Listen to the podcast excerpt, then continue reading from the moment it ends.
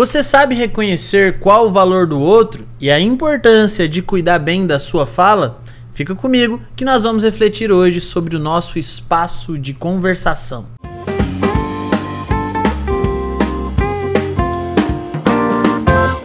Queridos e queridas, sejam bem-vindos ao nosso podcast Café com Bolacha, aqui no canal Sua Filosofia, esse podcast que reflete sobre filosofia e mostra para você que boas e ótimas decisões e reflexões cabem no tempo de um cafezinho. E hoje nós vamos falar em especial sobre o lugar do outro e o meu lugar nesse espaço chamado de fala e comunicação. Para isso, eu preciso que você deixe seu like, se inscreva aqui no canal e ative o sininho para receber as notificações de novos vídeos.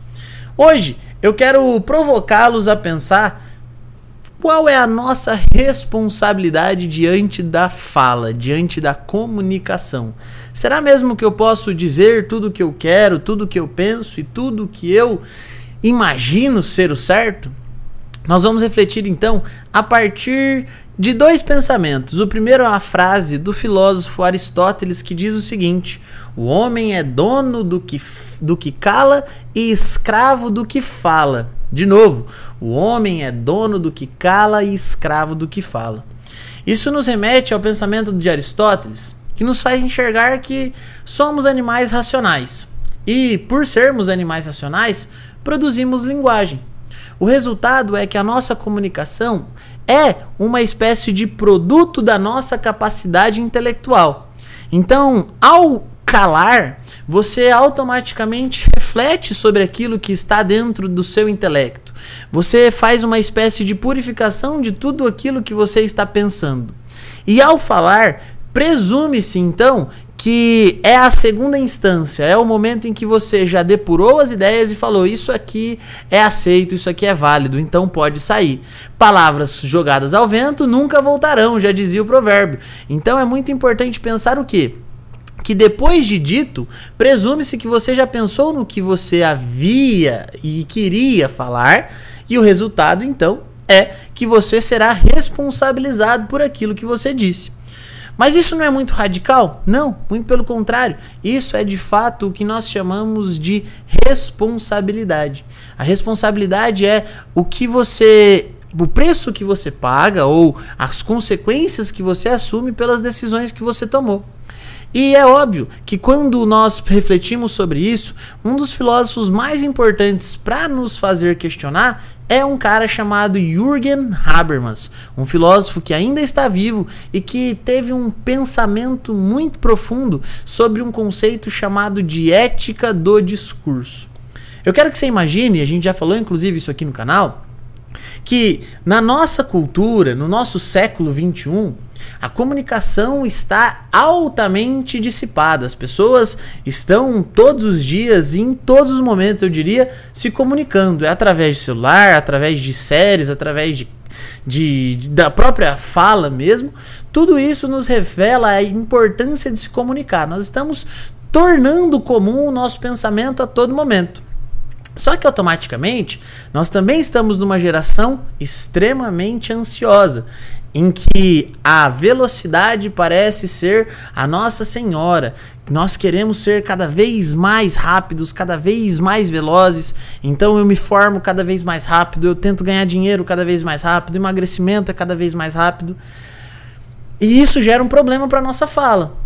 Porque se eu quero falar cada vez mais rápido e cada vez em maior quantidade, o resultado é que para isso acontecer eu preciso pensar cada vez menos.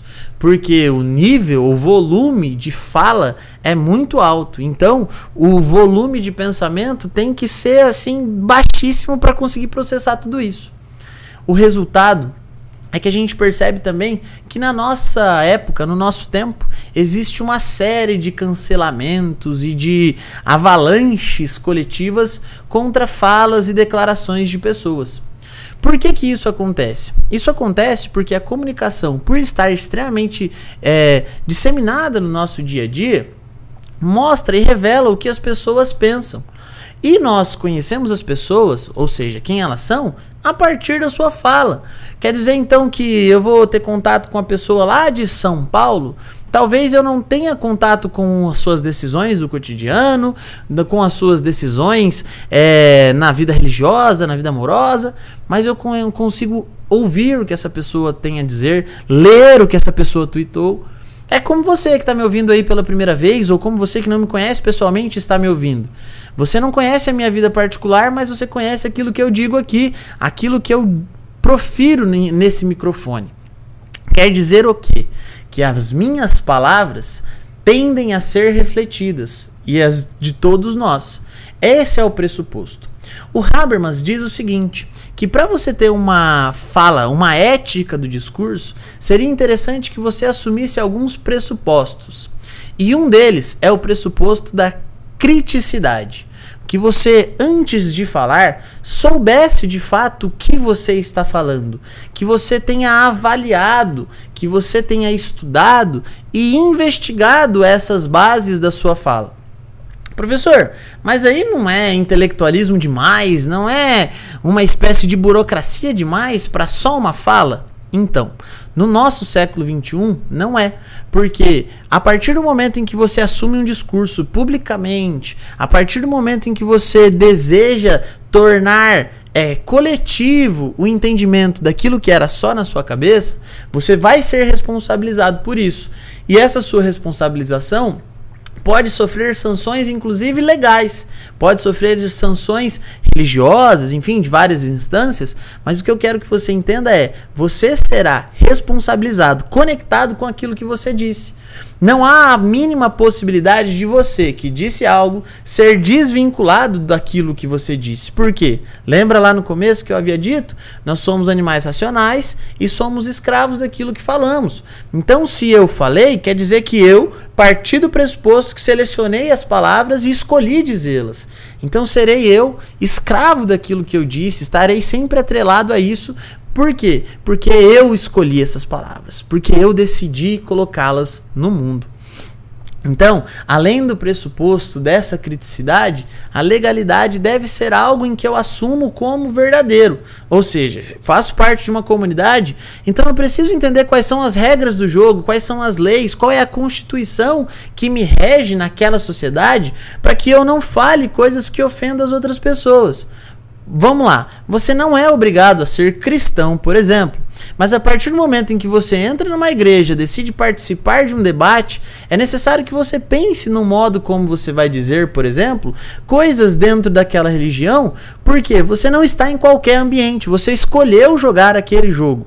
Isso não está tá querendo dizer que você não pode criticar, refletir e pensar. Do mesmo jeito, por exemplo, dentro da política.